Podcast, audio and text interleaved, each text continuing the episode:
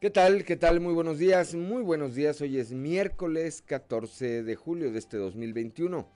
Esto es Fuerte y Claro, un espacio informativo de Grupo Región. Yo soy Juan de León y saludo como todas las mañanas a quienes nos acompañan a través de nuestras diferentes frecuencias en todo el territorio del estado. Aquí para el sureste de Coahuila a través de la 91.3 de frecuencia modulada por la 91.1 de FM para las regiones eh, centro, centro desierto, carbonífera y cinco manantiales.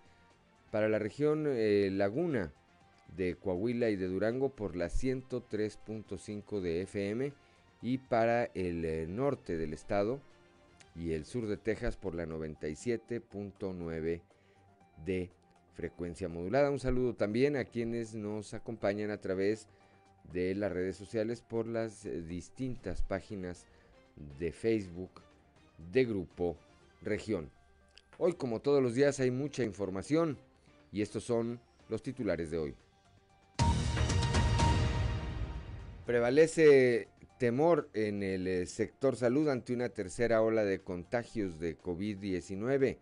Pese a que la gran eh, mayoría de los médicos se contagiaron al inicio de la pandemia, continúa continúa el temor entre el personal eh, de este sector ante la probabilidad de que afecte a nuestra entidad una tercera ola de la pandemia. Extienden las jornadas de vacunación, extienden las jornadas de vacunación para este miércoles. La Secretaría del Bienestar informó que la jornada de vacunación anti-COVID-19 continuará el día de hoy a partir de las 8 de la mañana en los cuatro puntos habilitados para la, inmunización. En Torreón, debido a un conflicto entre las empresas Estrella Blanca y Ómnibus de México, las áreas de entrada y salida de camiones de la central de autobuses fueron bloqueadas la mañana de ayer por espacio de dos horas, situación que ameritó la intervención de elementos de la Guardia Nacional. Norma Treviño Galindo, presidenta de la Oficina de Convenciones y Visitantes, dio a conocer que el efecto turístico ha logrado un repunte en la ocupación hotelera en este municipio del norte de nuestro estado. El día de ayer, la empresa Aeromar inició operaciones con su vuelo Monterrey Torreón con una tarifa de introducción de 990 pesos más impuestos. Eh, nuestro estado, Coahuila, eh, se coloca o continúa como el tercer estado con mayor recuperación de empleo a nivel nacional. Esto lo dio a conocer el, día de ayer el gobernador Miguel Riquelme. en el mes de junio creció en eh, sus cifras de empleo en 7 mil 543 nuevas fuentes de trabajo. Estoy de acuerdo y basado en cifras del Instituto Mexicano del Seguro Social. Ayer por la mañana el alcalde de la capital, Manolo Jiménez Salinas, supervisó la vacunación a población de 30 a 39 años, vacunación anticovid por supuesto, en el módulo de la Arena Saltillo. Ahí dio a conocer que gracias al trabajo coordinado entre el eh, gobernador Miguel Riquelme, la Federación y el Ejército Mexicano hasta el momento se han vacunado a más de 400 mil saltillenses. Ayer de nueva cuenta otro centro de rehabilitación. Eh, eh, problemas en estos eh, sitios. Ayer se llevó a cabo un cateo en dos centros de rehabilitación ubicados aquí en la capital, en las colonias Zapalinamé y Postal Cerritos se cumplimentaron eh, dos órdenes, dos órdenes, eh, tres órdenes de aprehensión, tres órdenes de aprehensión contra igual número de personas por el delito de violación. Más adelante, más adelante le tendremos los detalles. Bueno, pues esta, esta y otra información hoy aquí en Fuerte y Claro. Comenzamos.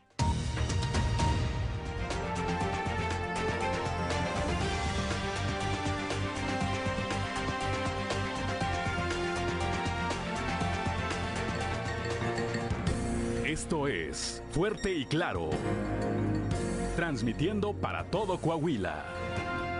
Fuerte y claro, las noticias como son, con Claudio Linda Morán y Juan de León.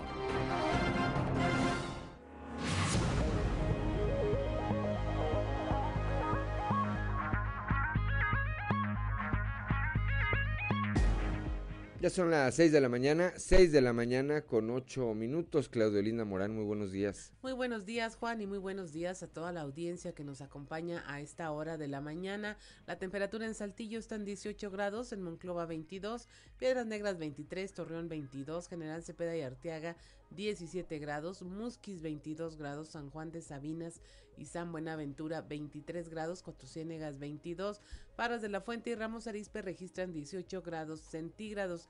Pero si usted quiere conocer a detalle el pronóstico del tiempo, vamos con nuestra compañera Angélica Acosta.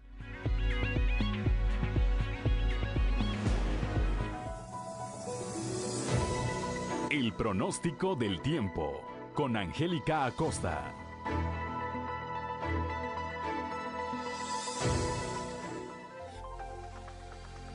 Hola, hola, ¿qué tal amigos? ¿Cómo están? Mi nombre es Angélica Costa y me da muchísimo gusto saludarlos en este bonito miércoles y a mitad de semana 14 de julio. Pon atención, nos vamos con los detalles del clima. Para el día de hoy se espera una temperatura máxima de 20 grados, mínima de 14. Fíjate que durante el día esperamos periodo de nubes y sol. Se espera que se sienta algo fresquecito, ¿eh? Durante el día, por la noche bastante nubosidad, la posibilidad de precipitación, 42%. Eso es para Saltillo. Nos vamos a Monclova, atención Monclova Monclova, temperatura cálida para el día de hoy, 30 grados como máxima, mínima de 21 durante el día, periodo de nubes y sol, sin embargo se va a sentir cálido y por la noche Ok, un cielo principalmente nublado. La posibilidad de precipitación elevada más durante el día que por la noche. 58%, así que toma tus precauciones. Nos vamos hasta Torreón, Coahuila. 27 grados como máxima, mínima de 20 durante el día. Periodo de nubes y sol se va a sentir cálido, por supuesto. Y por la noche un cielo principalmente nublado. La posibilidad de lluvia, como te comento, de igual manera, elevada más durante el día para Torreón que por la noche, 58%. Ok, vámonos hasta Piedras Negras para el día de hoy, miércoles. Déjame decirte que para Piedras Negras espero también una temperatura cálida, 34 grados como máxima, mínima de 24 durante el día, principalmente nubladito, va a estar cálido por supuesto, y por la noche un cielo parcialmente nublado. La posibilidad de precipitación, 43% ahí para Piedras Negras. Nos vamos ahora hasta la Sultana del Norte, Monterrey, Nuevo León, máxima de 28 grados para el día de hoy, mínima de 20 durante el día, periodo de y sol.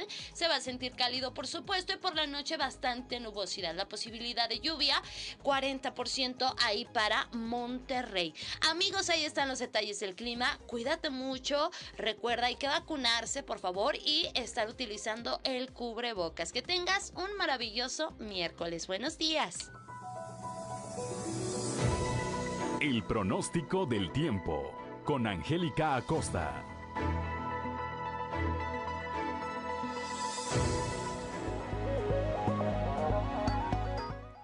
6 de la mañana, 6 de la mañana con 11 minutos, hora de ir con Ricardo Guzmán a las efemérides del día.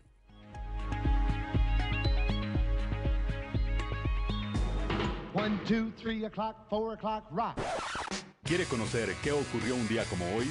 Estas son las efemérides con Ricardo Guzmán.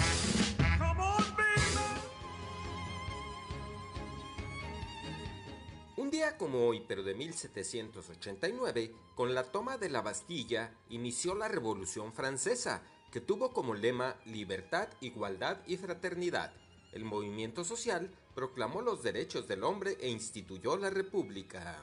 También, el 14 de julio pero de 1850, murió en París el intelectual liberal mexicano José María Luis Mora, quien influyó en la creación del Estado mexicano y en las reformas educativas y del clero. Y un día como hoy, pero de 1862, nació la geóloga estadounidense Florence Bascom, la primera mujer dedicada a esta profesión en su país e inventora de la técnica para el análisis microscópico de las rocas.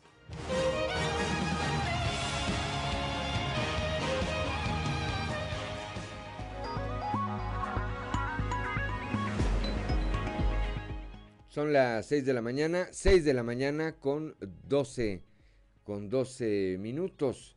Santoral del día de hoy, Claudelina Morán. Hoy es día de quienes llevan por nombre Ciro, Justo y Camilo. Ciro, Justo y Camilo. Bueno, pues a quienes lleven alguno de esos nombres, tengan algo que celebrar. Primero, muchas felicidades y después, pues háganlo, háganlo con las precauciones, con las precauciones que demandan hoy estos eh, tiempos, particularmente la pandemia por el COVID-19. 6 de la mañana con 13 minutos. Vamos ahora al mundo de los deportes con Noé Santoyo.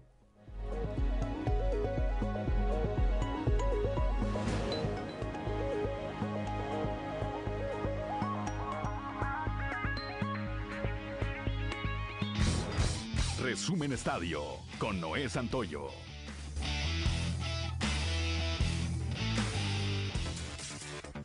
Shohei Otani agradeció que todas las miradas se posaran sobre él y Vladimir Guerrero tampoco desaprovechó el escaparate. Otani lució su recta de 100 millas por hora para resolver un inning perfecto y llevarse la victoria el martes convertirse en el primer pelotero en disputar el juego de las estrellas, elegido como pitcher y abridor. El dominicano Guerrero sacudió un jonrón de 468 pies y la Liga Americana se impuso este martes 5 a 2 a la Nacional. Los sultanes de Monterrey se llevaron el primer juego de la serie en el Estadio de la Revolución, luego de vencer 11 carreras por 3 a los algodoneros del Unión Laguna. El duelo de Saltillo en Aguascalientes fue suspendido por lluvia. De igual manera, el de Mariachis contra Cederos de Monclova. La selección mexicana de fútbol enfrentará esta noche a Guatemala en un partido en el que está obligado a ganar para borrar la imagen de su pésimo debut en la Copa Oro, en el que empató sin goles con Trinidad y Tobago. El partido comenzará a las 20:30 horas, tiempo del centro de México. Guatemala entró a la Copa Oro de rebote, ya que no habían calificado y fueron eliminados en la ronda previa a manos de Curazao, que debió retirarse de la competencia a causa de un brote de COVID-19. Como solución, la CONCACAF decidió otorgarle el boleto Guatemala, que incluso ya había cesado a su entrenador nacional. En entrevista, el estratega del Santo Laguna, Guillermo Almada, reconoció que ya no cuenta con Santiago Muñoz, toda vez que este fin de semana el jugador lagunero abandonó la concentración en Barra de Navidad. Y es que desde hace cuatro meses el jugador inició negociaciones con un club en Europa. Por tal motivo, Almada manifestó que ya no cuenta con el jugador. Resumen Estadio con Noé Santoyo.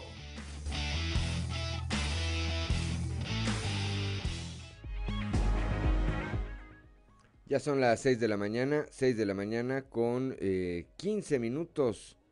Cotización del peso dólar, Claudio Linda Morán. Hoy miércoles 14 de julio el tipo de cambio promedio del dólar en México es de 19 pesos con 95 centavos a la compra 19 con 72 a la venta 20 con 18. Bien, pues así arrancan las operaciones hoy eh, en esta paridad del precio eh, del peso, perdón, con el eh, dólar cuando son las 6 de la mañana con 16 minutos. Vamos, eh, a Claudia, a un resumen de la información nacional.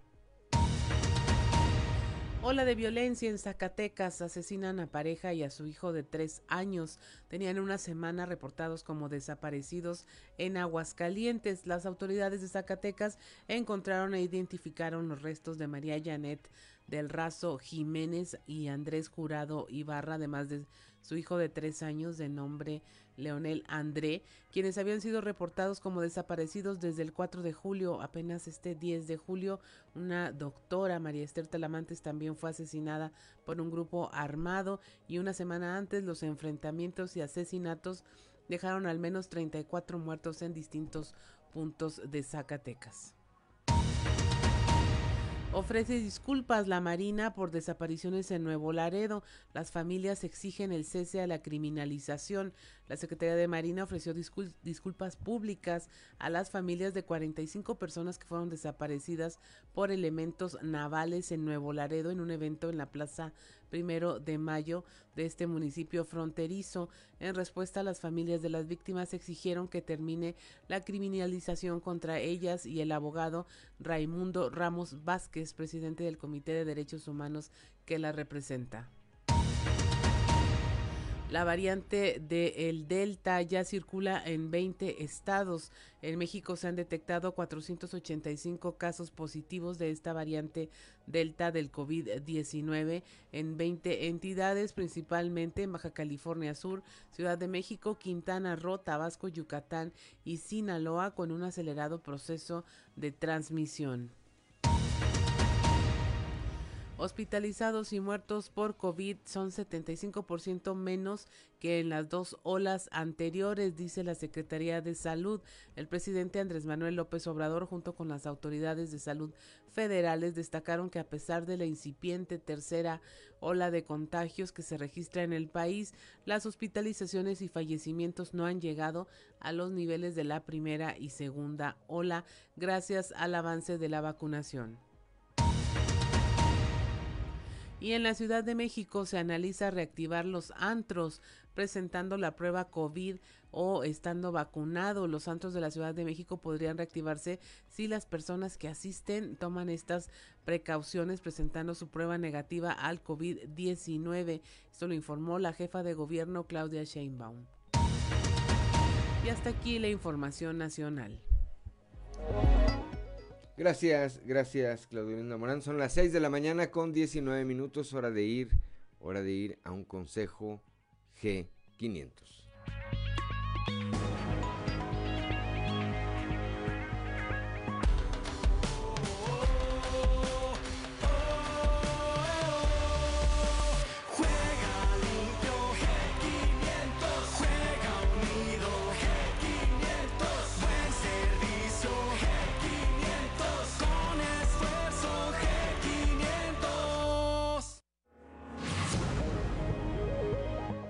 6 de la mañana con 19 minutos. Ayer, por cierto, el eh, Marcelo Ebrard, secretario de Relaciones Exteriores, pues sí, dijo, confirmó que efectivamente quiere ser candidato a la presidencia de la República. Pues ya tiene permiso, ya tiene permiso de parte del presidente que lo puso en esta lista en la que, como decíamos, eh, omitió a Ricardo Monreal y a Gerardo Fernández Noroña mencionó el presidente allá a Marcelo, a Claudia Sheinbaum, a eh, Esteban Moctezuma y a no sé cuántos metió ahí a la lista, pero, pero no fue el caso, no fue el caso de eh, estos que, señalamos, una Tatiana Cloutier, entre otras, y ayer Marcelo salió y dijo, sí quiero. 6 de la mañana, 6 de la mañana con 20 minutos, estamos aquí en Fuerte y Claro.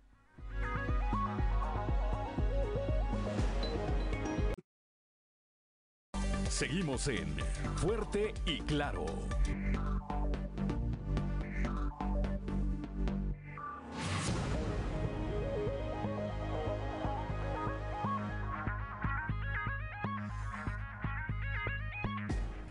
Ya son las 6 de la mañana, 6 de la mañana con 24 minutos antes de ir a un panorama informativo por el estado. Eh, comentábamos al inicio de este espacio a ver esta información relacionada con estos centros de rehabilitación. El pasado 12 de julio, la jueza de primera instancia en materia penal del sistema acusatorio y oral del Distrito Judicial de Saltillo giró una orden de cateo seguida eh, a Hipólito N, Genaro N y Alondra N por el delito de violación agravada por ser cometida por dos o más personas con abuso de poder o confianza y abuso sexual agravado por ser cometida por dos o más personas con abuso de poder o confianza.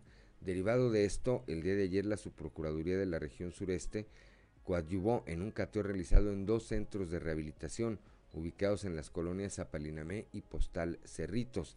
La PRONIF, por su parte, realizó acciones de acompañamiento durante la dirigencia con personal del Ministerio Público, así como elementos municipales, a fin de implementar las medidas necesarias en el caso de la localización de menores de edad en estos establecimientos.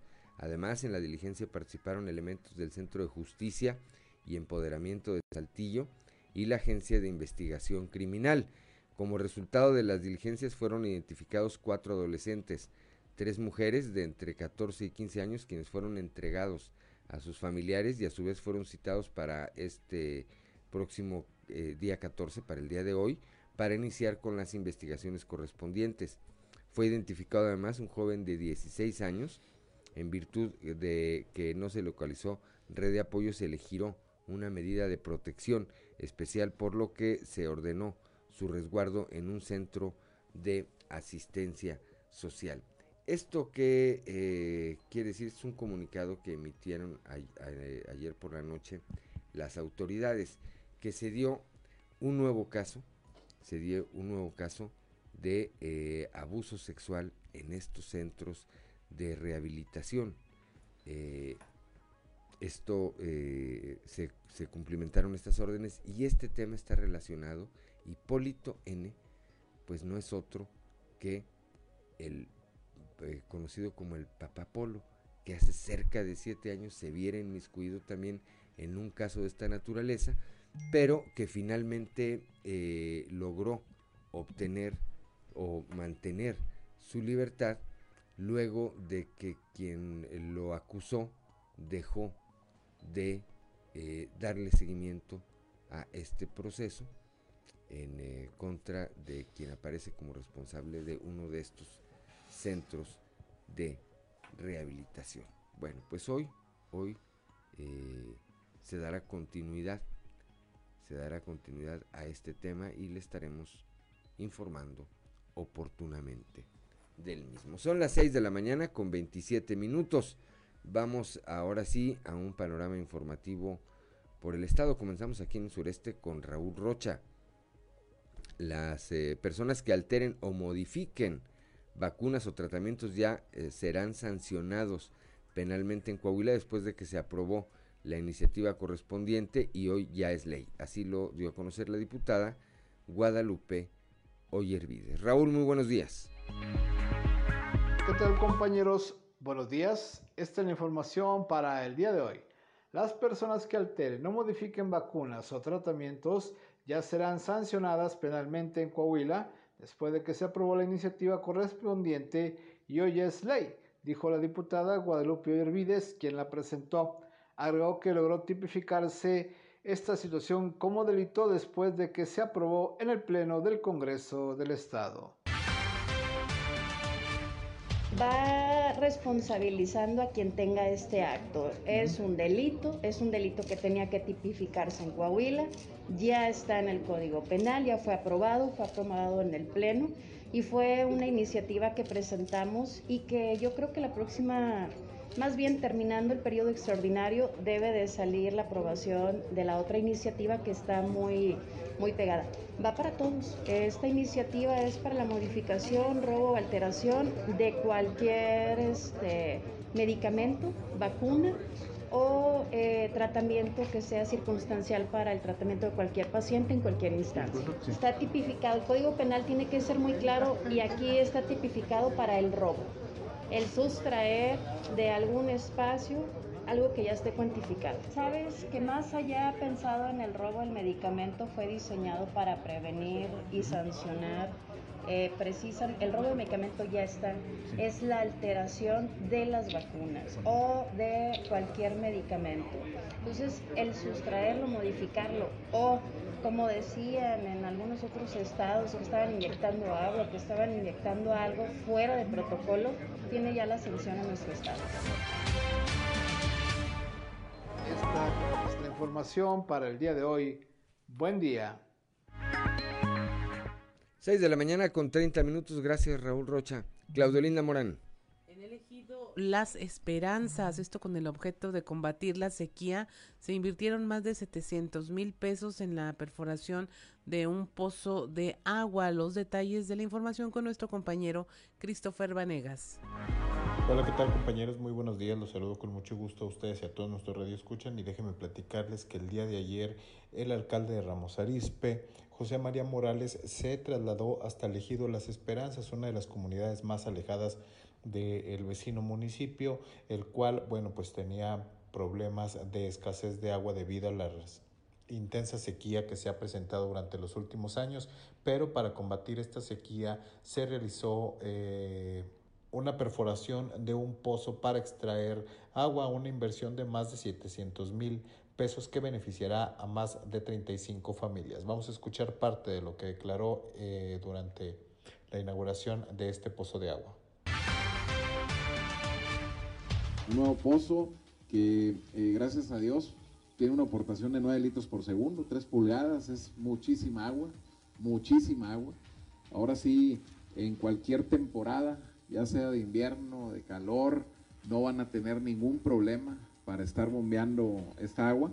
Y con él vamos a aprovechar el equipo eh, solar que ya habíamos instalado precisamente para, para equiparlo. Lo hacemos convencidos de que eh, el agua es prioridad para nuestra administración, tanto en el área urbana como en el área rural. Eh, hemos estado haciendo trabajos e inversiones a lo largo y ancho de Ramos Arizpe, precisamente buscando la estabilidad de uno de los, o el por no decir el principal problema que puede tener una comunidad, una colonia o no se diga un ejido. Eh, no tener agua, pues es una bronca, ¿no? Empiezan las broncas hasta en la casa, ¿no? De que quién la carrea y por qué y falta y se nos hace una bronca. Hay gente que puede acarrear agua de otros, de otros pozos, pero hay gente que son adultos mayores que no tienen camioneta y que difícilmente pueden hacer esta, esta labor y ahí vamos a complicarles o se complica la, vida, el día a día. Es un día importante para toda la gente de las esperanzas, es un día que va a cambiarles la vida. Este es todo de mi parte, compañeros, que tengan un excelente día. 6 de la mañana, 6 de la mañana con 32 eh, minutos. Vamos ahora, gracias Raúl Rocha, digo a Christopher Vanegas, perdón, vamos ahora a Torreón, allá con Víctor Barrón. El día de ayer, eh, derivado de un problema entre dos empresas de transporte, Estrella Blanca y Omnibus de México, bueno, pues la eh, central de autobuses de la Perla de la Laguna estuvo bloqueada por eh, cerca, por cerca de dos horas. Víctor Barrón, muy buenos días. Hola, ¿qué tal amigos de Fuerte y Claro? Muy buenos días. En temas de la comarca lagunera, debido a un conflicto entre las empresas Estrella Blanca y Ómnibus de México, las áreas de entrada y salida de camiones de la central de autobuses de Torreón fueron bloqueadas la mañana del martes por espacio de dos horas, situación que ameritó la intervención de elementos de la Guardia Nacional. Al respecto habla Juan Camacho Camacho, gerente de la central de autobuses. Vamos a escuchar. Bueno, mire, ahorita lo que nosotros sabemos son, bueno, primeramente son intereses este, de interempresas, en las cuales derivó, al parecer, a lo que nos dieron ahorita a entender, por un, este, un viaje de, bueno, que se estaba manifestando como extra. Eh, aquí lo que manifiestan ellos es de que se tenían, ¿cómo decirle?, en los horarios establecidos se sacó probablemente una corrida de más. Entonces eso es lo que ellos estaban viendo. Eh, le repito, primeramente pues se hizo el problema y ya después eh, nos, damos por enterados, eh, supuestamente esa es la primera versión que se está dando, ¿verdad? Tenemos que indagar, como ahorita este, ante las autoridades se va a tener todavía el trasfondo realmente qué fue lo que sucedió. Guardia Nacional, este, SST, SST Federal, bueno, aquí del Estado. Tuve el apoyo también, muy mucho mencionarlo, de Vialidad, de Policía Estatal. Digo, todas las autoridades se arrimaron para ver qué era lo que sucedía y nos brindaron el apoyo al 100%. Eh, más que nada ahorita, este, bajo los argumentos que cada quien dio, pues lo vamos a tener que checar realmente con la autoridad de SST para ver este, en qué sí, en qué no se está mal, para, repito, ya no llegar a esto. Las partes en conflicto accedieron a dialogar en esta mesa de trabajo junto a la SCT, la gerencia de la central de camiones y las corporaciones antes mencionadas, acordando que se iniciará una investigación para determinar si se aplicarán sanciones por esta situación que implicó la obstrucción de un espacio de jurisdicción federal. Esto es todo en la información. Desde La Laguna reportó Víctor Barrón. Que tengan un día excelente. 6 de la mañana, 6 de la mañana ya con 35 minutos. Claudio Linda Morán. Norma Treviño Galindo, quien es presidente de la Oficina de Convenciones y Visitantes allá en Piedras Negras, dio a conocer que el efecto turístico está causando un eh, efecto positivo en el repunte de la ocupación hotelera, el que se esté en el alerta en semáforo verde pues está siendo un factor para atraer visitantes. La información con nuestra compañera Norma Ramírez. Muy buenos días, Claudia Juan. Esta es la información desde Piedras Negras. Norma Treviño Galindo, presidenta de la Oficina de Convenciones y Visitantes, dio a conocer que el efecto de turístico ha logrado un reapunte en la economía y ocupación hotelera dio a conocer que gracias a las acciones de salud realizadas por el Estado, en donde se tiene semáforo verde, el cual permite una ocupación de 60 al 100%, permite en estas vacaciones tener una importante captación de visitantes. Al respecto, mencionó. Cualquier crisis, lógicamente siempre cuidando todos los protocolos y y todas las medidas de prevención y así es como se ha logrado. Así es que esperemos que no tener otra vez este, estos problemas y esta crisis que tuvimos, pero, pero sí, están muy preparados y, y con mucho ánimo de seguir adelante y sobre todo ahora, pues que como subió la ocupación, te das cuenta que, Piedra que los hoteles de Piedras Negras son muy importantes porque al subir tanto, este, del 14 a 50 a 60, pues te das cuenta que Piedras Negras es muy visitado y que son esenciales los hoteles en nuestra ciudad. No vamos a bajar la guardia, claro que no. Esto pues eh, incrementará al 100% la ah, ocupación hotelera. Sí, por supuesto. Felicidades a, la administración actual que, que, va a traer estos eventos. Mis respetos, de verdad. Qué bueno, me da mucho gusto y sobre todo pues por toda la hotelería y el turismo de Piedras Negras. Para Fuerte y Claro, Norma Ramírez. 6 de la mañana, 6 de la mañana con 37 minutos. Vamos ahora a la región centro, ya con Guadalupe Pérez, Luis Gilberto González, presidente de la Asociación de Hoteles y Moteles de Coahuila, allá en esa región, reveló que se trabaja para conseguir los permisos a fin de llevar a cabo el Festival del Globo. Guadalupe, muy buenos días. Muy buenos días, saludos desde la región centro. Tenemos entrevista con Luis González, presidente de la Asociación Mexicana de Hoteles y Moteles de Coahuila. Y bueno, pues ya están preparándose para llevar a cabo la décima edición del Festival de Globo en la región centro. Estamos ya trabajando en los permisos, este, eh, lo vamos a presentar al, al Comité de Salud, este, eh, tiempos que ya se acerquen. Por lo pronto ya estamos trabajando en DGAC con los permisos para poder implementarlo. Tenemos una logística de, de protocolos de COVID que creemos que van a incentivar a que los que den los permisos así lo den positivamente. El Festival del Globo, como siempre, es un representante eh, muy formal de la gente, de, de nosotros, de la, la gente de la región centro desierto. Es un festival de todos nosotros, de toda esta región, y la verdad es que es un gran eh, podio para que la gente con talento, con cultura, quiera expresarse musicalmente, con muestras eh, a que puedan tener otra nueva oportunidad de convivencia. Eh, vamos con, con una prevención perfectamente eh, vamos a la vista para poder lograr que nuestro evento continúe aún con esta nueva historia del COVID. Bueno, pues ahí como lo precisa González, están a la espera de presentar una propuesta a las autoridades del Subcomité Regional de Salud para que puedan darles la autorización de llevar a cabo esta décima edición del Festival del Globo. Saludos desde la región centro para Grupo Región Informa, Guadalupe Pérez. 6 de la mañana con 40 minutos, vamos rápidamente a un consejo G500.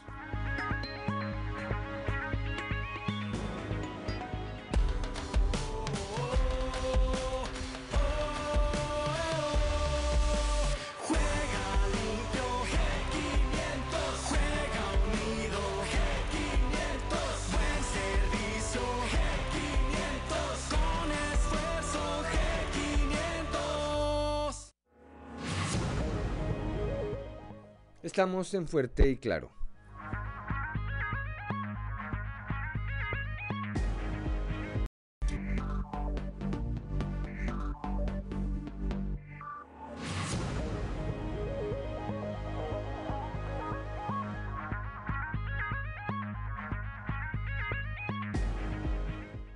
Ya son las 6 de la mañana, 6 de la mañana con 44 minutos. Continuamos aquí en Fuerte y Claro. Saludo a nueva cuenta a quienes nos acompañan en las distintas regiones del estado a través de nuestras diferentes frecuencias. Aquí para el sureste de Coahuila a través de la 91.3 de FM.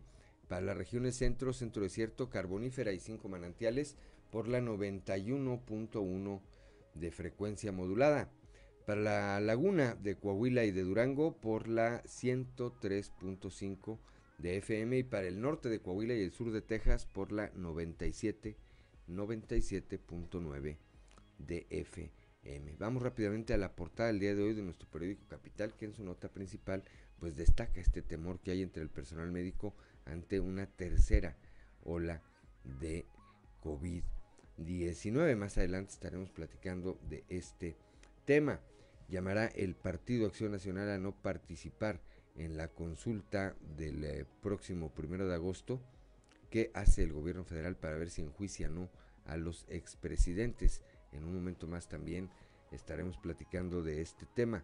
Se prolonga la vacunación. Aquí en la capital del estado continúan hoy los cuatro puntos eh, habilitados para ello funcionando. Esto para la población de 30 a 39 de 30 a 39 años. Continúa hoy la vacunación anti-COVID. Ya eh, comentábamos con Víctor Barrón hace un momento allá desde Torreón lo que ocurrió el día de ayer ahí en la central de autobuses, un problema entre dos empresas, pues derivó en el cierre parcial, cerca de dos horas estuvo, estuvo sin, eh, estuvieron cerradas tanto la entrada como la salida de esta de, esta, de este sitio. Presenta a Carlos Moreira, el profesor Carlos Moreira presentó ayer su libro La detención, la detención, una líder, un sindicato, un país que habla pues evidentemente sobre la profesora Elba Esther Gordillo. Más adelante estaremos platicando con Leslie Delgado que estuvo ayer en ese evento. Coahuila creció sus cifras de empleo formal en junio a 7 mil en 7.543, esto de acuerdo con cifras del Instituto Mexicano del Seguro Social, con lo que se posicionó como el tercer estado con mayor recuperación de plazas laborales en el país después de Nuevo León y Quintana Roo. El gobernador Miguel Riquelme declaró que de las 65.936 fuentes de trabajo que se generaron en México en junio, el 11.4% corresponden a y la tendencia al alza es positiva para el segundo semestre del año. 6 de la mañana con 47 minutos, hora de ir a nuestra columna en los pasillos.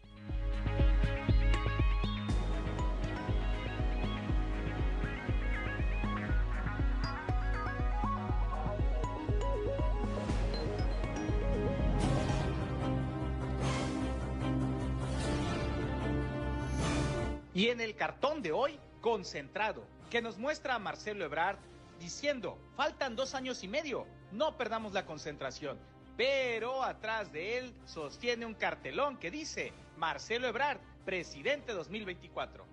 Con el 49.9% de votación a su favor, Jericó Abramo resultó el legislador federal por el PRI con mayor porcentaje de entre los electos el pasado 6 de junio lo que lo colocó a la cabeza del top 10 en esta medición, en la que Jaime Bueno aparece en el tercer sitio con un 45.3%. En la lista, Shamir Fernández ocupa la cuarta posición con 43.2%. Y en el octavo sitio, Toño Gutiérrez Jardón con 39.6%, lo que demuestra una vez más la fortaleza que el tricolor tiene en Coahuila. Nutrida asistencia tuvo ayer el profesor Carlos Moreira en la presentación de su libro La detención, una líder, un sindicato, un país, en la librería Carlos Monsiváis en la capital del estado. Además de actuales y ex líderes magisteriales, acudió el secretario de Educación, Higinio González, y don Carlos Robles Lostanau, con la representación del alcalde Manolo Jiménez.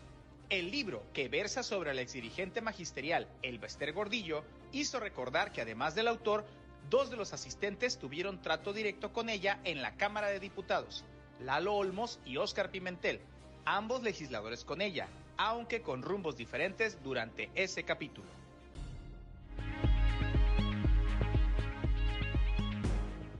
Ya son las 6 de la mañana, 6 de la mañana con 49 minutos. Ya está en la línea, ya está en la línea telefónica nuestra compañera Leslie Delgado, que estuvo precisamente ayer ahí en la librería Carlos Monsiváis en la presentación, en la presentación de este libro. Leslie, muy buenos días.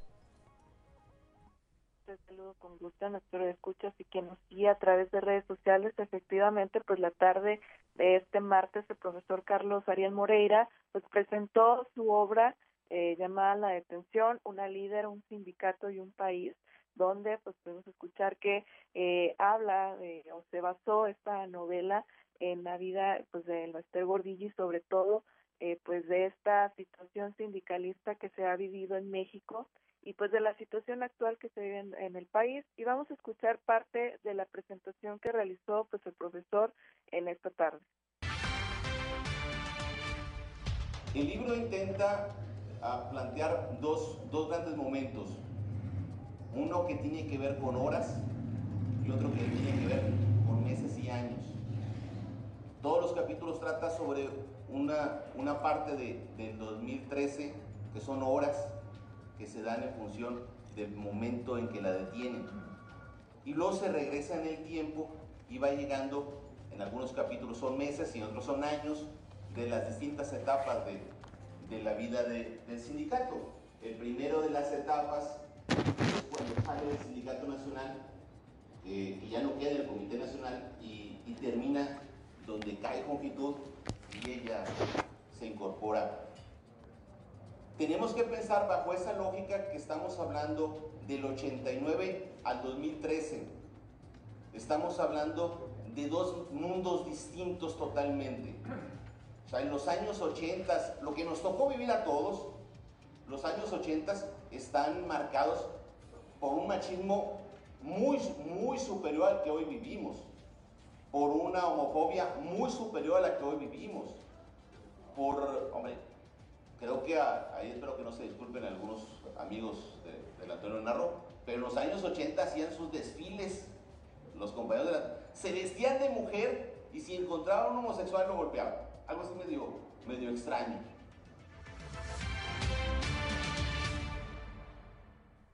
6 de la mañana, 6 de la mañana con 52 minutos. Pues sí, eh, un recuento, me parece, habrá que leerlo, Leslie, por supuesto, pero me parece que ahí eh, se hace un recuento de eh, los momentos en que es detenida la otrora poderosa dirigente del sindicato de los maestros y, al tiempo se hace este recuento de anécdotas como las que eh, planteaba ayer ya el autor eh, y que reflejan, que retratan la personalidad, la personalidad de la maestra Elba Esther. Mucha gente, mucha, eh, muchos asistentes ayer ahí en este evento, Leslie. Así es, y también hacían mención acerca pues de la facilidad y del lenguaje, el recurso literario que utilizó el profesor para que precisamente los lectores eh, entendieran pues esta novela y que utilizó un lenguaje pues bastante accesible para pues para toda esta obra y pues bueno va a estar disponible ahí en la librería del Fondo Carlos es ubicada en el centro de Saltillo para quien les interese pues adquirir esta obra y pues obviamente eh, siempre pues fomentar la lectura, Lic. Así es, igual que en las plataformas eh, Amazon y alguna otra que mencionaron el día de ayer, pues se lo recomendamos. Siempre es, eh, como bien apunta Leslie, siempre es interesante, interesante leer una práctica que en la que no destacamos mucho, por cierto, los mexicanos, pero que siempre es importante estar tratando de promover. Gracias Leslie, como siempre, muy buenos días. Igualmente, Lick, excelente día para todos. Gracias, son las 6 de la mañana con eh, 54 minutos. Sí, pues ayer ahí acompañando a, Carlos Moreira, pues hubo exfuncionarios, funcionarios, legisladores, dos personajes, ya lo mencionaba la columna en los pasillos, que les tocó convivir de manera directa con ella. Oscar Pimentel González, entonces diputado federal, Lalo Olmos, entonces diputado federal.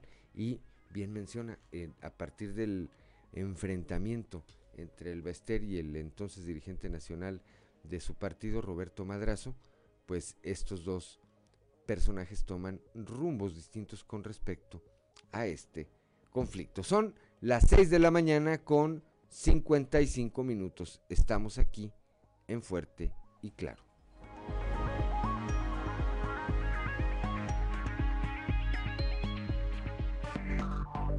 Enseguida regresamos con Fuerte y Claro. Vimos en Fuerte y Claro.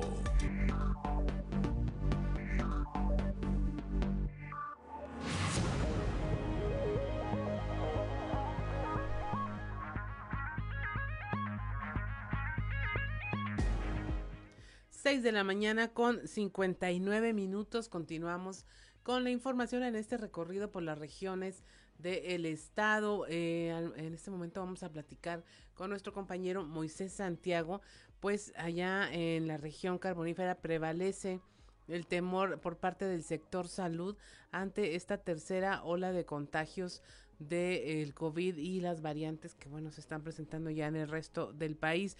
Buenos días, Moisés. Hola, ¿qué tal Claudia y Juan? Buenos días, es un placer saludarles desde la región carbonífera.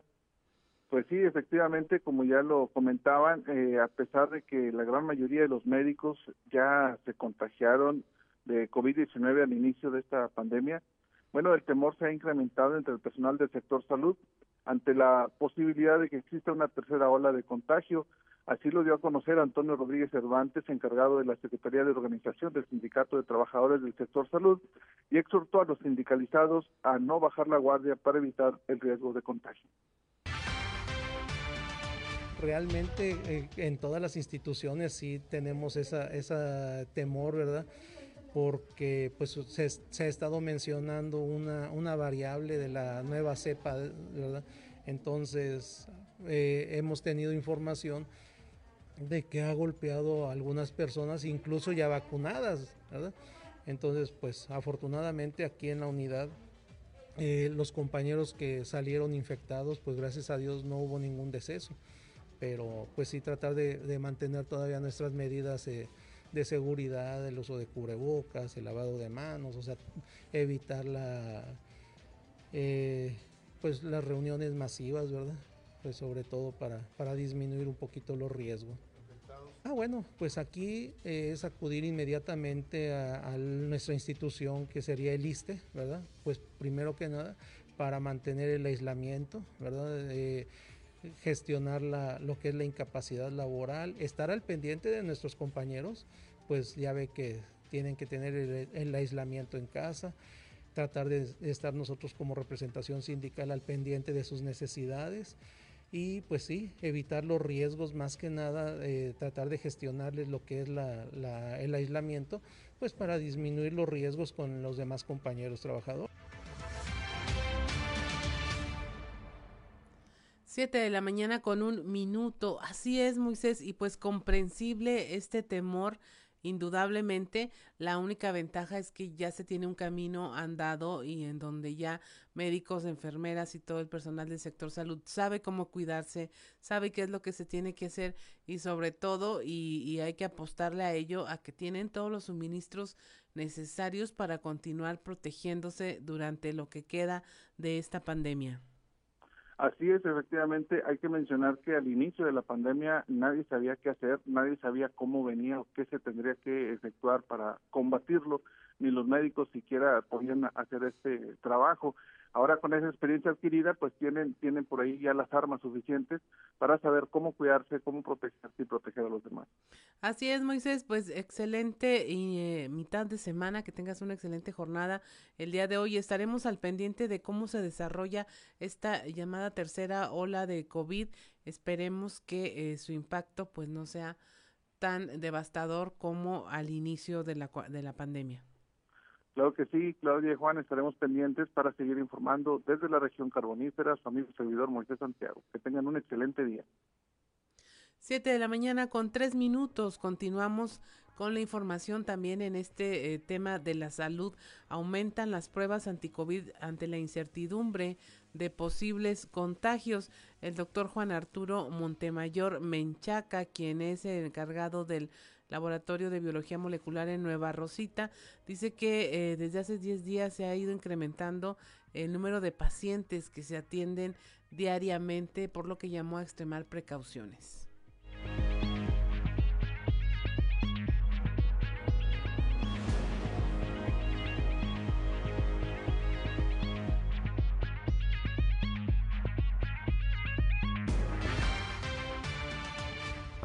Aproximadamente hace unos 10 días empezó a incrementarse, aunque poco, ¿verdad? O cuatro pacientes, siete pacientes, ocho. Les llamo pacientes, aunque estén en la prueba, porque pues, no sabemos en realidad si tienen o no tienen COVID hasta después del examen. Entonces sí, se ha incrementado la solicitud, no de una manera significativa e importante, pero sí con un mayor número de solicitudes que hace unos 10 días aproximadamente, principalmente. Se ha seguido mencionando insistentemente, el riesgo es posible mientras exista un caso de COVID, habrá la posibilidad de que contagie y contamine a más personas, por lo tanto no debemos de bajar la guardia, ya veo mucha gente por las calles totalmente quitada de la pena sin el cubrebocas. Recuerden que el cubrebocas es para proteger a los demás de nosotros y como segundo eh, motivo de funcionar es protegerme a mí de los demás. Pero lo primero es que el cubrebocas protege a los demás de mí. Descuidarte sin usar cubrebocas pensando que te estás desprotegiendo tú y que tú eres dueño de ti, la verdad es que estás desprotegiendo a los demás. Porque ves que son muchos los jóvenes que andan descubiertos y no han sido vacunados. Lo que sí hemos visto que es menos cantidad de personas, de adultos mayores, que solicitan la prueba, pero sí lo solicitan. 7 de la mañana con 5 minutos amplían la jornada de vacunación para este miércoles. Leslie Delgado nos informa.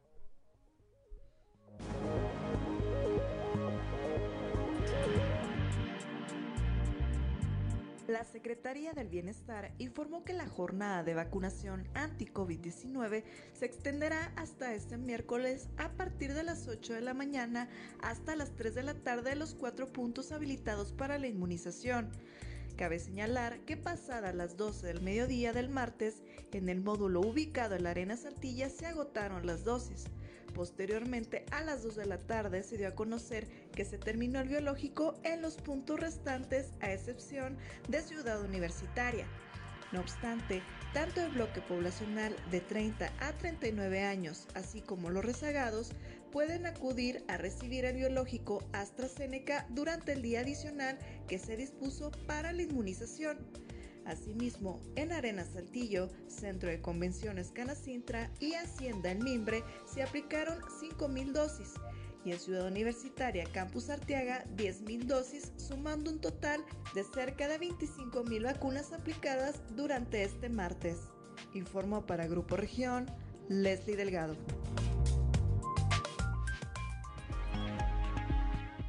7 de la mañana con 6 minutos. Acuda a vacunarse. Somos afortunados. Recuerde cuántos pudieron haber perdido la batalla tan solo de estar esperando que hubiera una posibilidad siquiera de vacunación. En otro orden y de ideas, inaugura Aeromar el vuelo Monterrey-Torreón. Esto con una tarifa de introducción de 990 pesos ya con impuestos al respecto, el secretario de Desarrollo Económico en Coahuila, Jaime Guerra Pérez, resaltó que los indicadores en materia de salud que actualmente se tienen en el Estado brindan ya las condiciones para hacer negocios y eh, al encontrarse la laguna en el centro del libramiento económico del norte de la región, se convertirá en un punto estratégico para estas y otras aerolíneas. Bien, pues muy contentos de, de, esta nueva, de este nuevo vuelo, de esta conexión y más que se extiende hasta Macalén, creo que es muy atractivo y si después se extiende a Mazatlán, pues más va a estar la ruta, la mejor ruta de Coahuila sin ninguna duda. Eh, y, mencionar que en Coahuila, lo decía mi compañera, estamos en verde y queremos insistir que queremos seguir en verde, queremos eh, que se incrementen los casos, tenemos muy pocos casos hospitalizados, 40 en todo el estado, donde llegamos a tener una gran cantidad, llevamos más de tres meses, ya sí queremos seguir así. Somos el estado más seguro en el norte del país y uno de los más seguros en todo el país. Y eso nos da la oportunidad de hacer más negocios, de que las aerolíneas y de todo el que viene aquí a Torreón, a la laguna en general, haga más negocio, que se sienta seguro, que los empresarios que nos visitan y los turistas, las familias que nos visitan, vengan a, conocer el Torreón y todos sus alrededores. Creo que eso es fundamental.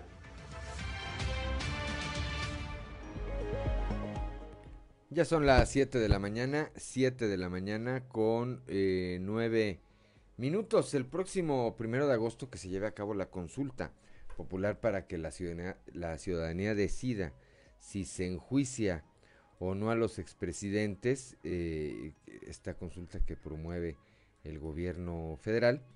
Bueno, pues ante esto el dirigente del Comité Municipal del PAN aquí en Saltillo, Carlos Murillo, indicó que van a iniciar una campaña en la que van a invitar a los ciudadanos a no participar. Escuchemos. Ciertamente es otra de sus ocurrencias, es otra de sus acciones en contra de la democracia, en el sentido de justamente gastar muchísimos millones para una actividad sumamente innecesaria. Y en ese sentido, si bien nosotros probablemente vamos a dar el mensaje que la gente no participe, sí como decimos para recordarle el caldo, solamente va a tener unos resultados, digo, ya esperados, totalmente negativos.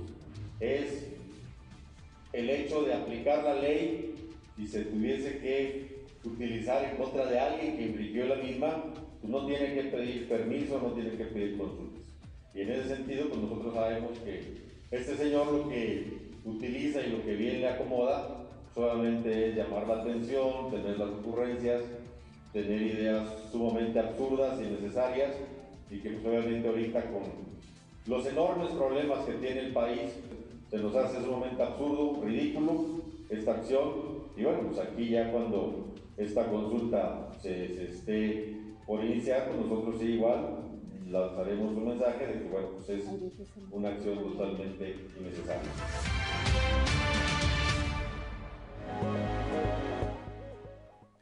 Ya son las 7 de la mañana, 7 de la mañana con 11 minutos.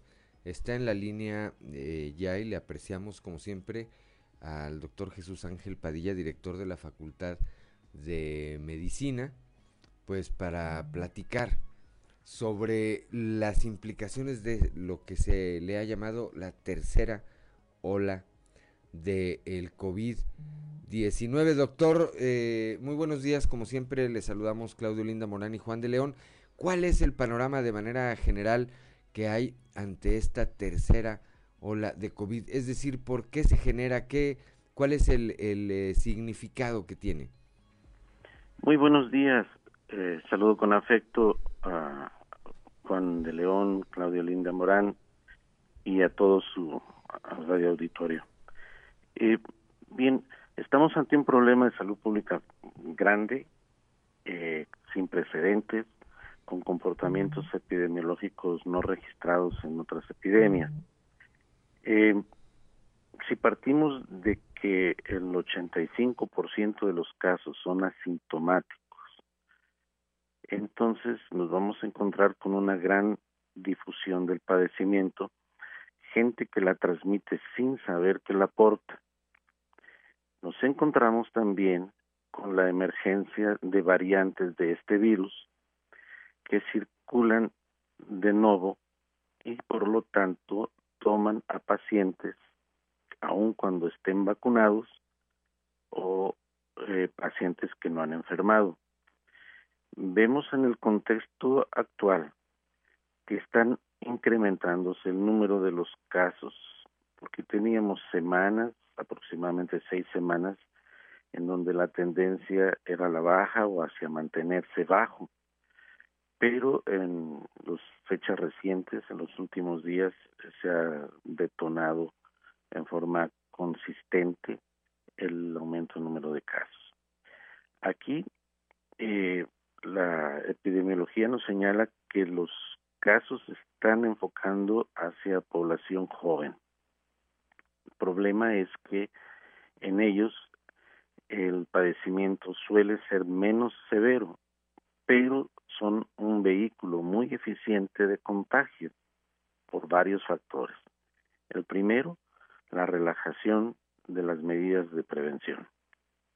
El tipo de convivencia que tienen los alumnos es el segundo, o los jóvenes, dado que eh, se están haciendo reuniones, se hacen fiestas, conviven en bares y las convivencias entre ellos, máximas si son mediadas por el alcohol, pues son convivencias de conducta relajada, disipación de las medidas de prevención y que pues como dije se convierten ellos en el perfecto vehículo de contagio.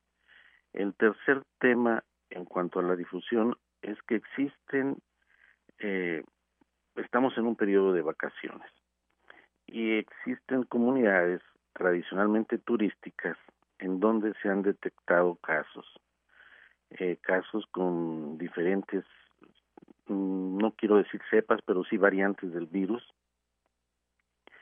Y eh, hemos recibido en nuestra comunidad a gente que ha viajado y que son portadores muy eficientes del virus, el mismo que se está difundiendo entre nuestra comunidad. Ayer hablaba, ayer hablaba el, eh, el gobernador Miguel Riquelme, doctor, de, de, casos que se han detectado en Torreón, particularmente de jóvenes que recientemente habían estado en destinos turísticos a los que se refiere usted, específicamente el citó Mazatlán y Cancún. Cancún. Este, ¿Cuál es la situación eh, específicamente de Coahuila ante esta tercera ola?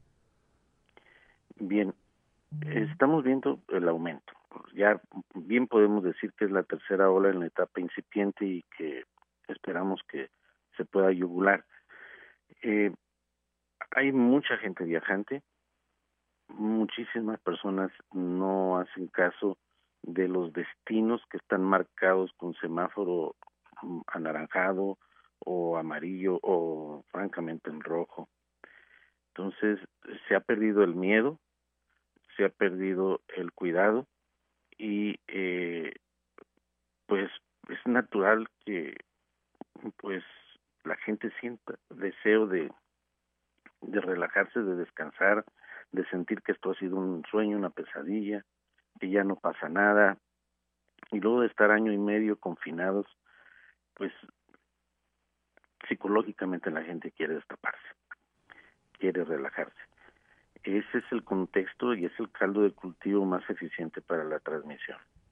Por eso es importante que ustedes, los medios, no quiten el dedo renglón para que sean el medio también en el que nosotros expresemos la preocupación que tenemos como epidemiólogos, como médicos y como educadores. Debemos de seguir utilizando todos los mecanismos de protección, debemos de, si ya sabemos cómo es el flujo de los padecimientos, pues debemos de establecer medidas para evitar que se viaje si no es indispensable. Segundo, para que una vez que se viaje, permanecer semi aislado o con cuidados extremos, evitando el que se nos convirtamos en un vehículo de la transmisión del virus. Doctor, buenos días. Le saludo Claudia Olinda Morán. Eh, doctor, para preguntarle, sé que tiene mucho que ver con el tema de autocuidado y responsabilidad, pero en cierta manera eh, vimos, por ejemplo, que los bares, los lugares de, de reunión de los jóvenes están abiertos desde hace mucho tiempo, se reactivaron, eh, ya tenemos también eventos deportivos, se vienen encima eh, celebraciones culturales y sociales y ya está todo abierto. Entonces la exigencia de autocuidado no, no compite un poco también con estas eh, reactivaciones. Buenos días, Claudia Olive. Y sí, tienes, tienes toda la razón en lo que estás mencionando. debemos tomar en cuenta que se requiere mantener la economía activa, por un lado, en donde mm, debemos de evitar la crisis financiera de las comunidades, de las personas, que sí, al estar en crisis aumentarían los problemas de salud de, toda índole. De hecho, estamos viendo que algunos padecimientos crónicos generativos derivados por el sedentarismo, por el aislamiento y por la sobreingesta eh, pueden recrudecer. Hemos visto también que por los cuidados que trajo consigo el coronavirus se han disminuido otro tipo de afecciones como las respiratorias y las gastrointestinales. Pero en ese contexto, el mensaje que se envía al permitir que los espacios lúdicos que trabajen eh, trabajen medidas eh, limitaciones de por medio pero que se abran este tipo de espacios el mensaje para la juventud es pues no pasa nada ya están permitiendo ya vamos a fiestas ya vamos a reuniones y eh, psicológicamente baja se baja la guardia Así es. Y estamos pagando ahorita las consecuencias de lo mismo.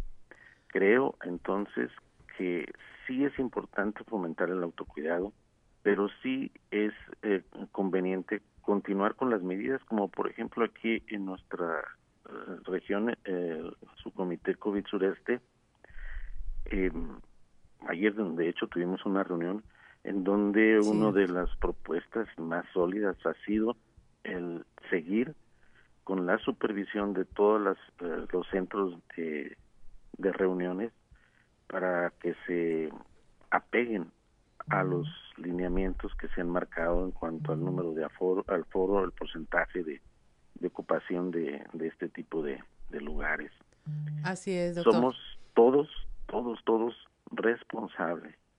Autoridades, tres niveles de gobierno, pero sobre todo tú como persona, me refiero a todo todo su radio auditorio, eh, son quienes deben de tener a la mano y en su responsabilidad su salud. Así es, doctor. Pues muchas gracias como siempre por su eh, participación y colaboración en este espacio.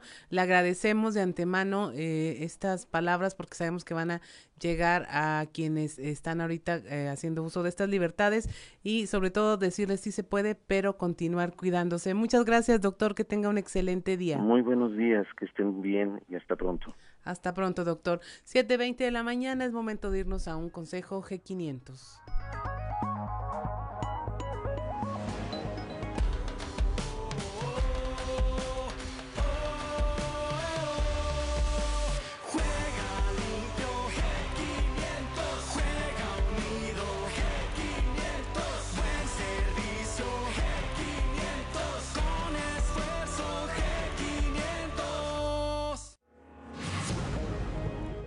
Siete de la mañana con 21 minutos estamos aquí en Fuerte y Claro.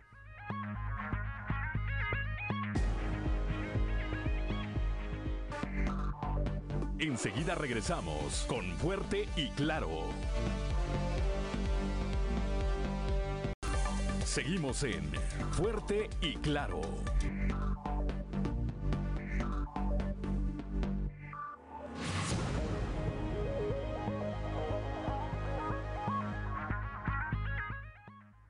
Ya son las 7 de la mañana, 7 de la mañana con 25 minutos. Saludamos rápidamente de nueva cuenta a quienes nos acompañan aquí en la región sureste eh, a través de la, de la 91.3 de frecuencia modulada.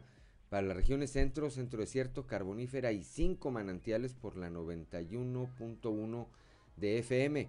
Para el norte de Coahuila y el sur de Texas por la 97.9 de FM. Y para la región laguna de Coahuila y de Durango por la 103.5 de FM. Ya está la línea telefónica, como todos los días, mi amigo Toño Zamora, allá desde la capital del acero, que no de los temblores, como dice él. Eh, Toño, muy buenos días. Buenos días, Juan. Buenos días a, las personas que nos sintonizan a esta hora. Pues en los casos hay las Flores, mejor. ¿Será? Pues ahí salió en un medio de comunicación de, de Saltillo que se casa. Estoy eh, hace un momento comentando con una de las amigas de la ex senadora de, de Saltillo. Le digo, oye, pues se supone que tú debiste de haber salido primero. Dijo, no, la verdad es que, que no, no, no, no sabía nada al respecto, tengo contacto con ella, pero pues todavía no hay nada. Ahí es donde entra lo que tú preguntabas, lo de será, ¿verdad? Porque pues, si la, una amiga cercana no sabía, a lo mejor pues algo pudo haber sucedido, ¿no? Pero bueno, vamos, vamos a darle tiempo al tiempo para saber si la senadora Isla Flores se casa con Emilio Gamboa Patrón, como se comenta por ahí. Por otro lado, eh, eh, el hecho de que de repente te encuentres con la noticia de que Coahuila sigue siendo noticia, noticia buena. Eh, el hecho de que Coahuila se encuentre en el tercer lugar de todos los estados del país con mayor recuperación de empleo, yo creo que eso es digno de encomio, digno de, de, señalar que eh, el gobernador Miguel Riquelme pues este ha estado trabajando activamente para que eso ocurra eh, ha estado promocionando el estado de Coahuila eh, pues en esta pandemia de manera virtual y eso ha hecho que, que Coahuila se encuentre en, en tercer eh, sea el tercer estado con mayor recuperación eh, en el país, ¿no? Eh, yo creo que eso es muy, muy, muy importante de lo que se hace en el gobierno del estado para que esa tendencia siga a la alza, eh, como se contempla que, allí sea en el segundo semestre del presente año, y eso, um, Juan, es síntoma inequívoco del largo trabajo de promoción que realiza el gobierno del Estado con todo el pandemia, Y la coordinación que hay con los sectores productivos, evidentemente, porque si bien eh, en este caso a la Secretaría de Economía que encabeza Jaime Guerra le corresponde la promoción, pues por otra parte el eh, sector privado también debe generar las condiciones o ha ido generando las condiciones de competitividad para que eh, a las empresas les sea atractivo venir a invertir. Yo recuerdo que un proyecto que durante muchos años, y se ha quedado un proyecto, es el de un parque industrial allá precisamente en la región centro Toño. Sí, sí, Juan, acá este, ha habido administraciones que han puesto la primera piedra, como le son Mendoza de Reto, que puso una primera piedra, y luego Enrique Martínez también se paseó por ahí, luego Rogelio Montemayor puso otra primera piedra, pero la verdad eh, es que sí es necesario, aunque bueno, yo creo que el hecho de que en, lo que es el libramiento Carlos Salinas de Gortari y en Ciudad Frontera, que es donde se están estableciendo pues empresas eh, o se han establecido empresas eh, extranjeras, pues yo creo que ahí es donde debe ser la columna industrial, ¿no? Ahí es donde debe de tener eh, el lugar preciso para que sigan instalándose empresas, sigan dando trabajo. Sin embargo, acá en Muclova, eh, rumbo a eh, rumbo a, Sabinas, por el rumbo de las instancias, Juan, pues también se han instalado empresas, ¿no? Yo creo que esto esto se sigue dando y es como tú dices, pues se requiere del apoyo de los gobiernos estatal, municipales y por supuesto que, que los los este, empresarios pues traigan ganas de invertir como se ha hecho en las diferentes regiones del estado. Así es, pues es este sitio que obtiene nuestro estado basado en las cifras del Instituto Mexicano del Seguro Social, este, bueno, pues dan la certeza de que se está haciendo lo correcto y es que de día con día pues van generando, van, van eh, las eh, instituciones de educación superior, eh, de ahí egresan jóvenes que salen en demanda de una fuente laboral. Eso además de quienes en algún momento dado, por cuestión de la pandemia o alguna otra circunstancia, dejan su fuente de trabajo y buscan alguna otra. Hay regiones, hay que decirlo también, el caso del sureste, el caso de la laguna, el caso del norte incluso, que son eh, más beneficiadas y otras que no lo son tanto porque tienen una vocación que habrá que ir revirtiendo con el tiempo, como es el caso de la carbonífera y el caso Sí. de la propia re- región centro, allá donde estás, Toño. En la región centro, yo creo que la situación está en 3 y 2, como dicen en, en el béisbol. Yo creo que hay empleo suficiente y, y lo ve uno cuando hacen, este, pues que ofertan empleos a- eh, en la región centro y de 600, 700 fuentes de empleo que, ofrecen, se presentan muy pocas personas, ¿no? Yo creo que eso eh, es un es un comparativo de cómo estamos en la región centro eh, y, y demás. Eh, comentarte para terminar, mi Juan, que eh, pues también un, un, una- un buen tema es el, el hecho de que el PRI se encuentre con cinco posiciones en el top 10 de lo que es eh, resultados electorales eh, en lo que es distritales, ¿no? En los distritos. Yo creo que el hecho de que dos eh, can- pues ahora de, diputados electos como Jericó Abramo, que ocupa el primer lugar en el país, y luego le sigue este también Jaime Bueno Sertuche en un segundo lugar de mayor votos este eh, conseguidos en sus distritos. Y alguien algún amigo me decía eh, ahorita en la mañana que luego me mandó mensaje y sí mensaje dice bueno sí ok eh, ellos obtuvieron el primer lugar pero hay que ver en qué distritos también quien ayudó a conseguir los votos eh, fueron este los candidatos a las presidencias municipales Pues sí, ese- esta sinergia, que haya una congruencia que me parece que existe entre la votación que, obtuviera, que obtuvo uno y otro, ¿no? Así es. Bueno, pues estaremos platicando, Toño, y ya si hay boda o no, pues ahí nos platicas. ahora se nos invita Sí, hay que lavar el de lágrimas y risas, Toño. el lágrimas y risas. Así es, Juan. Pásatela bien, muy buenos días. Siete de la, buenos días, siete de la mañana con 33 minutos, Claudio Linda Morán. Pues continuamos con la información. En Coahuila crece el empleo formal en el mes de junio a 7.543, de acuerdo con el Instituto Mexicano del Seguro Social. Eh, afirma el gobernador eh, Miguel Riquelme que Coahuila es el tercer estado con mayor recuperación de plazas laborales en el país. Esto después de Nuevo León y Quintana Roo declaró que del total de, la- de las 65.936 fuentes de trabajo que se generaron en el país en junio, el 11.4% corresponde directamente a Coahuila y que la tendencia eh, para el segundo semestre del año continúa siendo positiva. Eh, tan solo en lo que va del año se han concretado 22 proyectos de inversión con un monto de 3.877 millones de dólares. Están en proceso 56 más con más de 3.170 millones de inversión y alrededor de, de 24 mil nuevos empleos, conforme con los mismos indicadores de alza en el empleo, mientras que el país registró un crecimiento del punto 33%, en Coahuila se logró el punto 98, que es tres veces más que el promedio en general del país. Incluso al 30 de junio se tienen 2.758 empleos por encima sobre el total de 776 mil con que se cerró todo el ejercicio de 2019.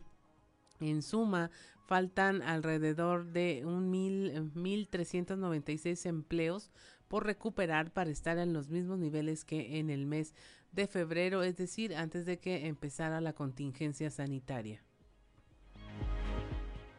7 de la mañana con 35 minutos, el alcalde de Saltillo, Manolo Jiménez Salinas, supervisó el día de ayer la vacunación eh, anticovid a la población de 30 a 39 años en el módulo de la Arena Saltillo.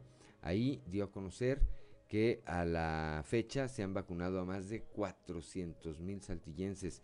El alcalde destacó este trabajo en equipo que se ha hecho con eh, los diferentes órdenes de gobierno y que pues ha derivado en jornadas de, de vacunación seguras y dignas a los sectores de la población que ya acudieron a recibir sus dosis en la región sureste. Desde que se empezó a trabajar en equipo, dijo, estas jornadas han tenido gran éxito. En Saltillo llevamos más de 400 mil personas vacunadas y este es, eh, esto es una prioridad para la administración estatal, así como para la municipal que él encabeza, además del ejército y del gobierno federal. 7 de la mañana con 36 minutos. Claudio Linda Morán. Un conductor de un eh, servicio de transporte a través de aplicaciones y un taxista presuntamente se pelearon ayer por pasaje en plena zona centro de Monclova. Según los testigos, el pleito inició cuando el taxista reclamó al privado por prestar de manera irregular el transporte. Por esa razón, José Carlos Mata, líder regional de la CTM, acudió a la Dirección de Transporte Municipal para exigir que se cumpliera con el reglamento, ya que dice el conductor del servicio vía aplicación es un ex chofer de bases establecidas que tienen previamente denuncias por violencia y se dio aviso al director de la dependencia, Mario Garza. Nosotros como federación le vamos a pedir al director de transporte que aplique la ley en tema de las aplicaciones de Uber y todas las que haya, todas las que existan. Nosotros estamos haciendo el esfuerzo de pagar los refrendos y de pagar los seguros mientras ellos no pagan absolutamente nada y van y, ocupan los lugares de los concesionarios de taxis, incluso hasta las bases de taxis están tratando de llegar a obtener el pasaje se van a las rutas de camiones y ellos como si nada. Aquí tenemos que pedirle a la autoridad municipal que ponga mano dura en ese sentido. Entonces, por, eso le estamos pidiendo, vamos a pedir la aplicación de la ley. El señor ha sido denunciado en varias ocasiones por violento. ¿Van a poner denuncias Vamos a poner una denuncia con la Dirección del Transporte. Le vamos a exigir al director del transporte que cumpla con su obligación.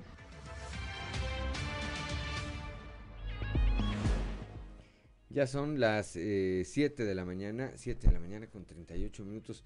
¿Cuánto tiempo, pregunto, cuánto tiempo va a tardar, vamos a tardar aquí en eh, la capital para ver escenas de esta naturaleza? Y con respecto a esa nota, ayer se difundió pues un eh, video que tomaron ciudadanos en el momento en que están estos dos, estas dos personas pues liándose a golpes. Hay que recordar aquí, por una parte están los taxistas organizados demandando que se actúe en contra de quienes prestan el servicio a través de las aplicaciones y están también los de las aplicaciones diciendo, aguas, ay, porque ahí les vamos, ahí les vamos. Ojalá, ojalá que no lleguen a estos extremos. Son las 7 de la mañana con 39 minutos, hora de ir a un consejo G500.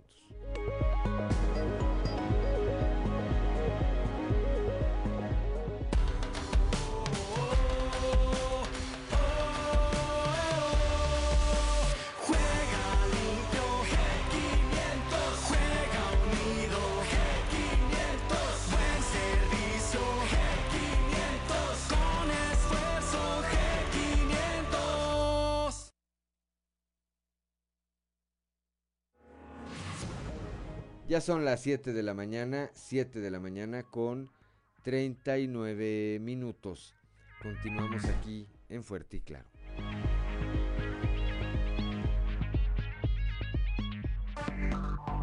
Enseguida regresamos con Fuerte y Claro.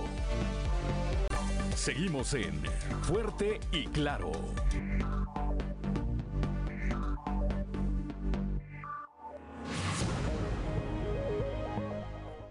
Son las 7 de la mañana con 44 minutos. Continuamos aquí en Fuerte y Claro y es hora de ir a las voces de hoy en Fuerte y Claro con Ricardo Guzmán.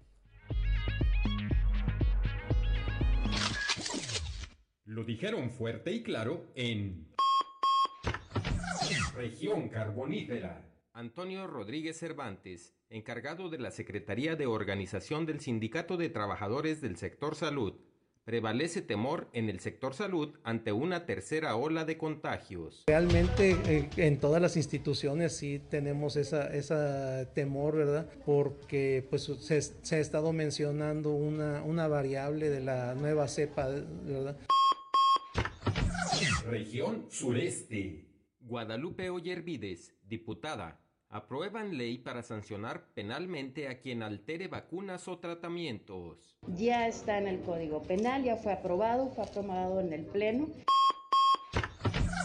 Región Laguna. Jaime Guerra Pérez, secretario de Desarrollo Económico en Coahuila, inaugura Aeromar Vuelo Monterrey-Torreón. Pues muy contentos de, de esta nueva de este nuevo vuelo, de esta conexión y más que se extiende hasta Macalén. Es muy atractivo y si después se extiende a Mazatlán, pues más va a estar la ruta, la mejor ruta de Coahuila sin ninguna duda. Región Centro. Luis Gilberto González, presidente de la Asociación de Hoteles y Moteles de Coahuila, buscan realizar el Festival del Globo en la región centro. El Festival del Globo, como siempre, es un representante eh, muy formal de la gente, de, de nosotros, de la, la gente de la región centro desierto. Región Norte. Norma Treviño Galindo, presidenta de la Oficina de Convenciones y Visitantes, repunta ocupación hotelera en Piedras Negras. Como subió la ocupación, te das cuenta que, Piedras que los hoteles de Piedras Negras son muy importantes. Las voces de hoy en Fuerte y Claro. 7 de la mañana con 46 minutos. Vamos a un resumen informativo nacional con Claudio Linda Morán. Ola de violencia en Zacatecas. Asesinan a pareja y a su hijo de tres años. Tenían una semana con reporte de desaparición en Aguascalientes. Las autoridades encontraron e identificaron los restos de María Janet del Razo Jiménez, Andrés Jurado Ibarra y su hijo de tres años, Leonel André, quienes habían sido reportados como desaparecidos desde el 4 de julio.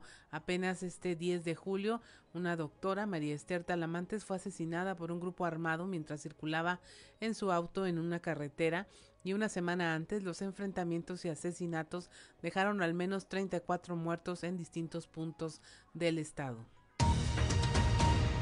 La Secretaría de Marina Armada de México, la CEMAR, ofreció disculpas públicas a las familias de 45 personas que fueron desaparecidas por elementos navales en Nuevo Laredo. Esto en un evento en la Plaza Primero de Mayo de este municipio fronterizo. En respuesta, las familias de las víctimas exigieron que termine ya la criminalización contra ellas y el abogado Raimundo Ramos Vázquez, presidente del Comité de Derechos Humanos que las representa. Circula ya la variante del Delta en 20 estados. En México se han detectado 485 casos positivos de la variante Delta del COVID-19, principalmente en Baja California Sur, Ciudad de México, Quintana Roo, Tabasco, Yucatán y Sinaloa. Este tiene un acelerado proceso de transmisión, ya que a finales de mayo solo había 28 casos, pero la cifra ya se elevó a 223 para junio y llegó a 482 en las primeras semanas de julio. Hospitalizados y muertos por COVID son 75% menos que en las dos olas anteriores, así lo sostiene el presidente Andrés Manuel López Obrador junto con las autoridades de salud federales, quienes destacaron que a pesar de la incipiente tercera ola de contagios que se registra en el país, las hospitalizaciones y fallecimientos no han llegado a los niveles de la primera y la segunda ola gracias a los avances en la vacunación. La Ciudad de México analiza reactivar los antros presentando la prueba COVID-19 o estar vacunado. Los antros de la ciudad podrían reactivarse si las personas que asisten presentan un documento acreditando uh, ser negativos al COVID o acreditando que ya están vacunados. Esto lo informó la jefa de gobierno Claudia Sheinbaum. En Chiapas, el sector salud ofrece la vacuna contra el COVID a jóvenes que acudan con dos adultos de mayores de 40 años. Esto ante la baja afluencia en centros de vacunación. Esta estrategia llamada COVID-19 2 más 1 busca que las personas de 18 a 39 años identifiquen a adultos que no hayan sido vacunados para invitarlos a que lo hagan y como incentivo a ellos también ya se les aplica la vacuna. Y finalmente, Marcelo Ebrard se destapa en la mañanera rumbo a las presidenciales de 2024. El secretario de Relaciones Exteriores confirmó su intención de ir por la presidencia de la República y agradeció al presidente Andrés Manuel López Obrador por mencionarlo entre quienes podrían ser candidatos en las próximas elecciones. Y hasta aquí la información nacional. Gracias, Claudelinda Morán. Son las 7 de la mañana con 50 minutos. Vamos ahora al show de los famosos con Amberly Lozano.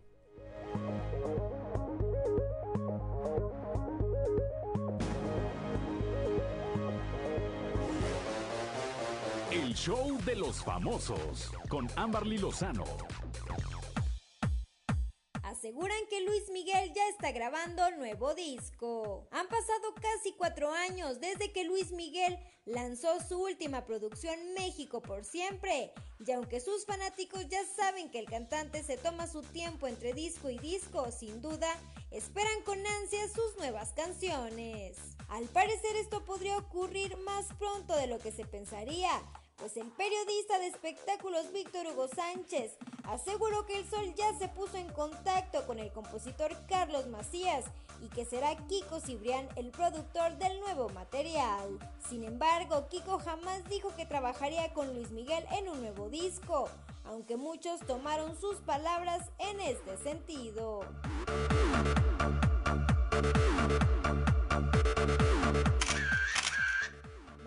Villanueva es halagada por su espectacular figura. Mayrín Villanueva publicó una fotografía en bikini donde muestra su espectacular figura y es elogiada por miles de seguidores en Instagram. La actriz mexicana se ve en la imagen que sube a las redes donde está posando en un yate luciendo un bikini negro.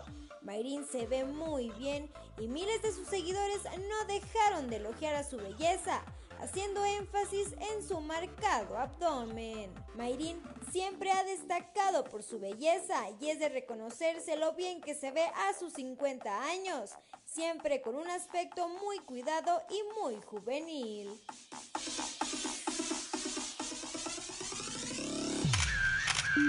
Reportó para Grupo Región Amberly Lozano. 7 de la mañana con 52 minutos. Miren una nota que me parece pues eh, singular. Joana N de 27 años, de 27 años, Catalina N de 45 años y Evarista de 56 años de edad protagonizaron una encarnizada pelea eh, callejera, todo por el amor del mismo caballero. Esto ocurrió en la colonia Pueblo Nuevo del municipio de Apodaca, Nuevo León. Elementos de seguridad pública acudieron al reporte de una riña en el cruce de las calles Río Manzanares y Río Madeira. Ahí pues estaban trenzadas a golpes tres damas, por lo que fueron separadas y detenidas. Las participantes tenían rasguños en rostro y brazos y solo la mayor de edad, Evarista, presentaba además lesiones en el cuello y dolor en la espalda. Sin embargo, sus eh, lesiones no requerían la atención de un hospital. El motivo de la pelea, admitieron, fue por el amor de un hombre, pero era 27, 45 y 56 años. ¿eh? ¿Y a quién le fue peor? Pues a Evarista, ¿Cómo dicen las eh, amigas? ¿Cómo te, cómo te explico? amigas. Amigas. Siete de la mañana con 54 minutos. Ya nos vamos. Ya nos vamos esta mañana de eh, miércoles. Ya gracias a Ricardo Guzmán en la producción, a Ricardo López en los controles, a Cristian Ociel y Rodrigo Flores. Mira, ahora no se quedó dormido. Allá anda ya. Eh, y a Rodrigo Flores que hacen eh, posible la transmisión de este espacio a través de las redes sociales, a Claudio Linda Morán como siempre, pero sobre todo gracias a usted que nos distingue con el favor de su atención. Lo esperamos el día de mañana, mañana ya de jueves, a partir de las 6 y hasta las 8 de la mañana. Yo soy Juan de León y le recuerdo que Fuerte y Claro es un espacio informativo de Grupo Región bajo la dirección general de David Aguillón Rosales. Tenga usted el mejor de los días.